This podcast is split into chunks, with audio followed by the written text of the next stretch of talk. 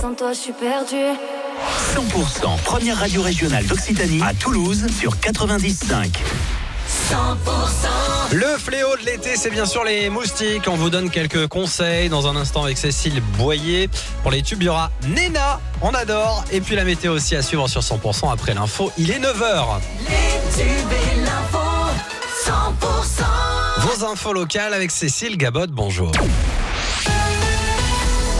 Bonjour Axel, bonjour à tous. Euh, encore des coups de feu tirés à Toulouse. Ça s'est passé chemin des Isères dans la nuit de mardi à mercredi aux environs de 22h30. Des coups de feu qui ont donc retenti avec cinq douilles qui ont été retrouvées au sol.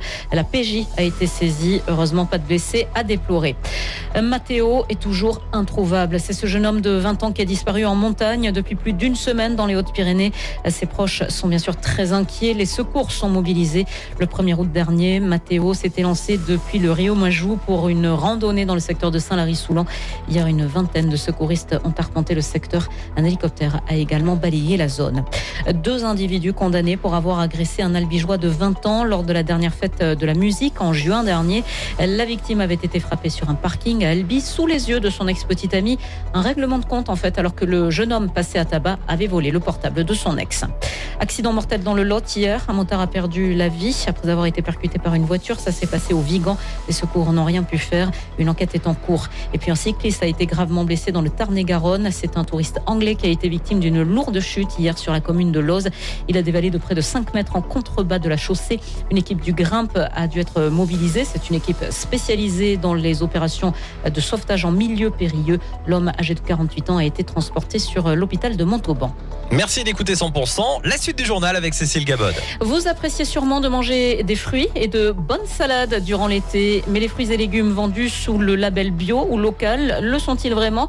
C'est ce qu'a vérifié la préfecture du Tarn-et-Garonne, Pauline Chalère. Et oui, la préfecture du 82 a mené tout au long de l'année des contrôles un peu partout dans le département pour s'assurer du respect de la réglementation, que ce soit en magasin, grande surface ou sur les étals des marchés. Et figurez-vous qu'il y a de la fraude. 109 visites ont été effectuées. Il en ressort un taux d'anomalie globale de 21%. Pour les grandes surfaces et petits marchands, 39% d'infractions ont été relevées, notamment pour absence d'affichage de l'origine ou des mentions obligatoires. Dans les marchés, des anomalies ont été relevées pour 23% des opérateurs contrôlés, cette fois pour absence d'affichage du pays d'origine, ainsi qu'absence des mentions obligatoires de certains fruits et légumes. Merci Pauline pour ces précisions. Le rugby avec ce soir le Stade Toulousain qui joue contre Montpellier à Béziers.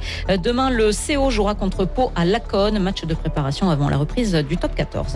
L'info 100%, ça continue avec Cécile. Et voyager dans le temps ce week-end. Le village de Puy-Celle-ci dans le Tarn va être propulsé au Moyen-Âge. Animation, atelier, banquet, tout y est pour euh, tester vos connaissances sur cette époque et, et apprendre sûrement. Euh, C'est organisé par la compagnie des Dragons Occitans et la force de cet événement, c'est l'intervention d'autres compagnies pour se renouveler chaque année. Écoutez Alain Robert, président de la compagnie des Dragons Occitans. On a plein de compagnies avec qui on est super amis et on, fait de façon à ce que ça tourne un petit peu pour que les gens d'année en année ne revoient pas la même chose. Donc là, cette année, on a, euh, on a l'épée de Gaston qui vient. Ils sont quatre dans la compagnie. Ils vont monter un camp euh, super sympa. Ils vont parler de l'histoire des armures. Ils vont parler de, l'histoire de la vie euh, médiévale au XIVe siècle. Et on a cette année, alors ils sont venus à la première édition des médiévales depuis celle-ci. On a les bécus de Gascogne qui reviennent cette année et qui vont nous faire euh, bah, déjà une présentation de camp aussi et qui vont nous faire du BO. Alors pour les gens qui connaissent pas le BO, ça veut dire fracas en vieux français. Et c'est des combats qui sont toujours impressionnants. Voilà, propos recueillis par Marion Chouli. Le reste de l'actualité, les grèves des scénaristes d'Hollywood paralysent actuellement la production de films et séries aux États-Unis.